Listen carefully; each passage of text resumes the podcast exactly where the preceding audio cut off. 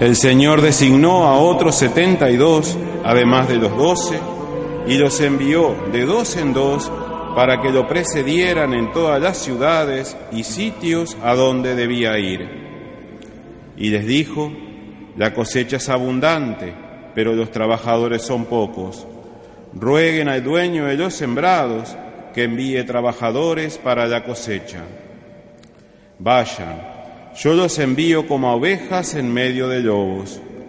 No lleven dinero, ni provisiones, ni calzado, y no se detengan a saludar a nadie por el camino. Al entrar en una casa, digan primero que descienda la paz sobre esta casa. Y si hay alguien allí digno de recibirla, esa paz reposará sobre él. De lo contrario, volverá a ustedes. Permanezcan en esa misma casa, comiendo y bebiendo de lo que haya, porque el que trabaja merece su salario. No vayan de casa en casa. En las ciudades donde entren y sean recibidos, coman de lo que les sirvan, sanen a sus enfermos y digan a la gente, el reino de Dios está cerca de ustedes. Pero en todas las ciudades donde entren y no los reciban, salgan a las plazas y digan, hasta el polvo de esta ciudad que se ha adherido a nuestros pies, lo sacudimos sobre ustedes. Sepan, sin embargo, que el reino de Dios está cerca. Les aseguro que en aquel día Sodoma será tratada menos rigurosamente que esa ciudad. Palabra del Señor. Hoy día 5 la Iglesia celebra una fiesta, eh, un día dedicado a pedir y a dar gracias. Es el día de témporas. la palabra significa el tiempo. Témporas de petición y de acción de gracias. Está ligado a los antiguos ritos eh, de la cosecha en esta época, primeros de octubre, en el Mediterráneo, es cuando ha terminado ya, por ejemplo, la cosecha de la uva.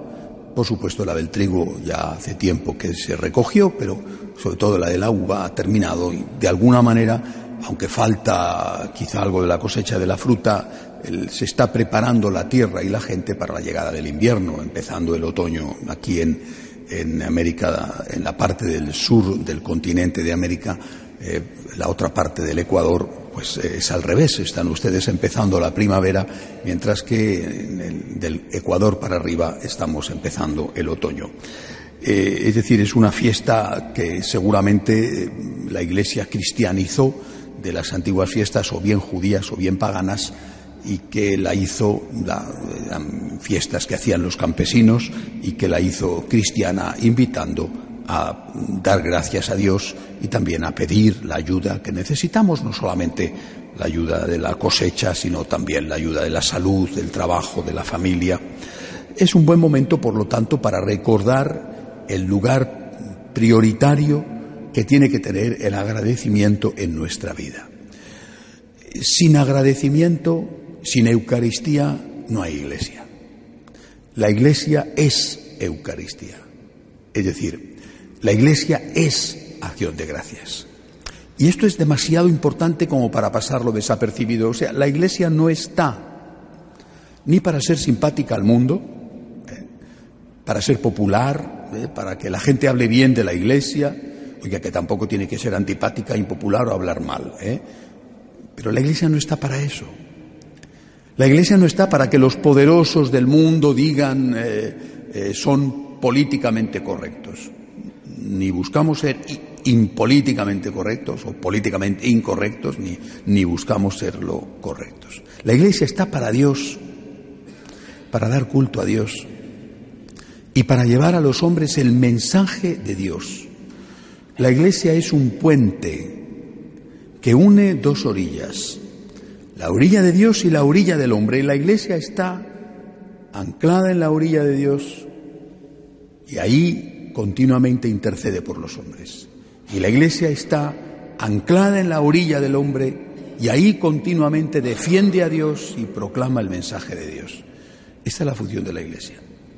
Naturalmente no podemos eh, decir a los hombres que Dios les ama si vemos que sufren y no les ayudamos. ¿Cómo vamos a decirle a los hombres Dios te ama y pudiendo darles de comer no les damos de comer o llevarles una medicina no se la llevamos? El amor de Dios se manifiesta con obras. Las obras principales son las de la Eucaristía, las de la presencia de Dios en medio de los hombres a través de su Hijo Jesucristo y las de la caridad a través de nosotros que somos el cuerpo místico de Cristo. Pero la Iglesia está para lo que está, para dar culto a Dios, dar gloria a Dios, dar honra a Dios y llevar a los hombres el mensaje del amor de Dios.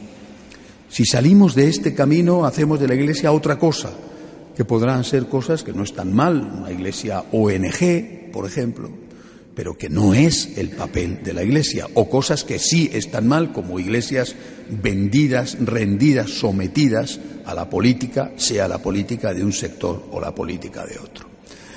Es decir, la iglesia está para dar gloria a Dios y para llevar la palabra, el mensaje del Señor, el mensaje del amor de Dios, con palabra y con obras a los hombres.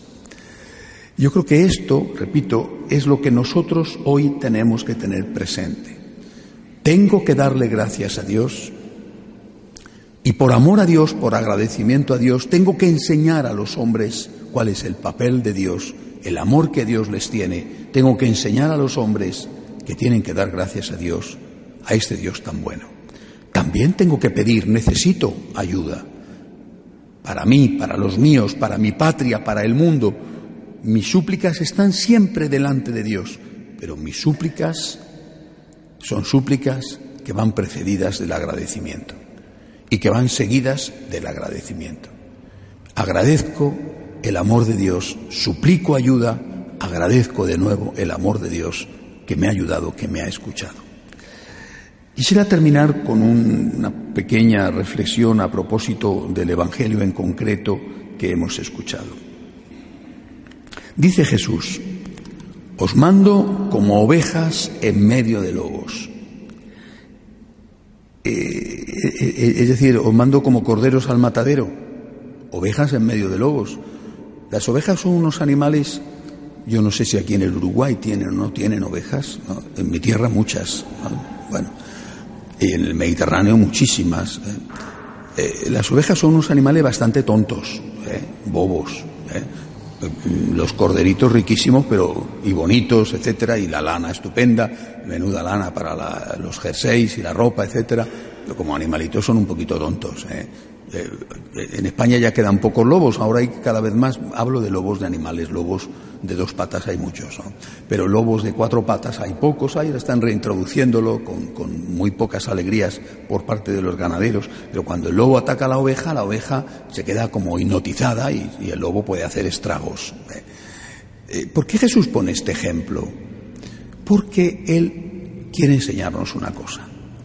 Nuestra victoria va a estar siempre haciendo lo que Dios quiere que hagamos.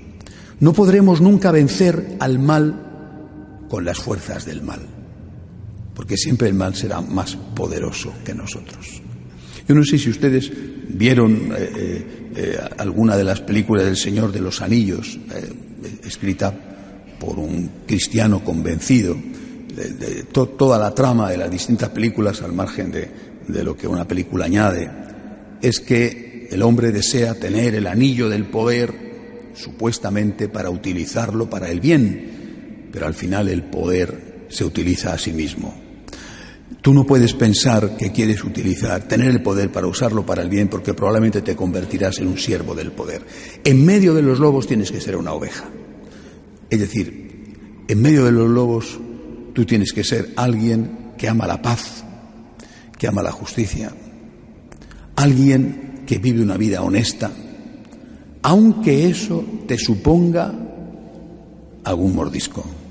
Claro que tienes que defenderte con las armas de la ley y, por supuesto tienes, eres un ciudadano normal y si te insultan o si te roban o si te agreden, pues tendrás que acudir a la justicia, por supuesto que sí. Pero tú eres cristiano, no puedes odiar, no puedes tomar venganza, tienes que perdonar a tus enemigos, Tienes incluso que hacer el bien a quien te ha hecho el mal. Tienes que ser caritativo incluso con aquellos que no lo merecen, eres cristiano. Eso significa ser oveja en medio de lobos. Los cristianos no vencieron, no vencieron a los leones y al señor de los leones, a Nerón, no le vencieron convirtiéndose en fieros leones o haciendo estrategias políticas, le vencieron poniendo su cuello.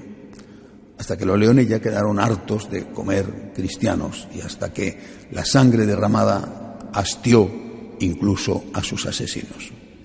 Tenemos que ser capaces de ser testigos de Jesús, del Cordero de Dios que quita el pecado del mundo en medio de los hombres, con la paz, con la justicia, con la no violencia, con el testimonio de nuestra vida lo más íntegra posible porque somos pecadores, con nuestra solidaridad, con nuestra oración. Venceremos con nuestras rodillas ante Dios, no con nuestras rodillas ante los hombres. Démosle gracias a Dios Pidámosle ayuda. Intentemos que nuestro testimonio sea el de personas que creen que el amor es más fuerte que la violencia, que el amor es más fuerte incluso que la muerte. Que Dios nos ayude. De pie, por favor.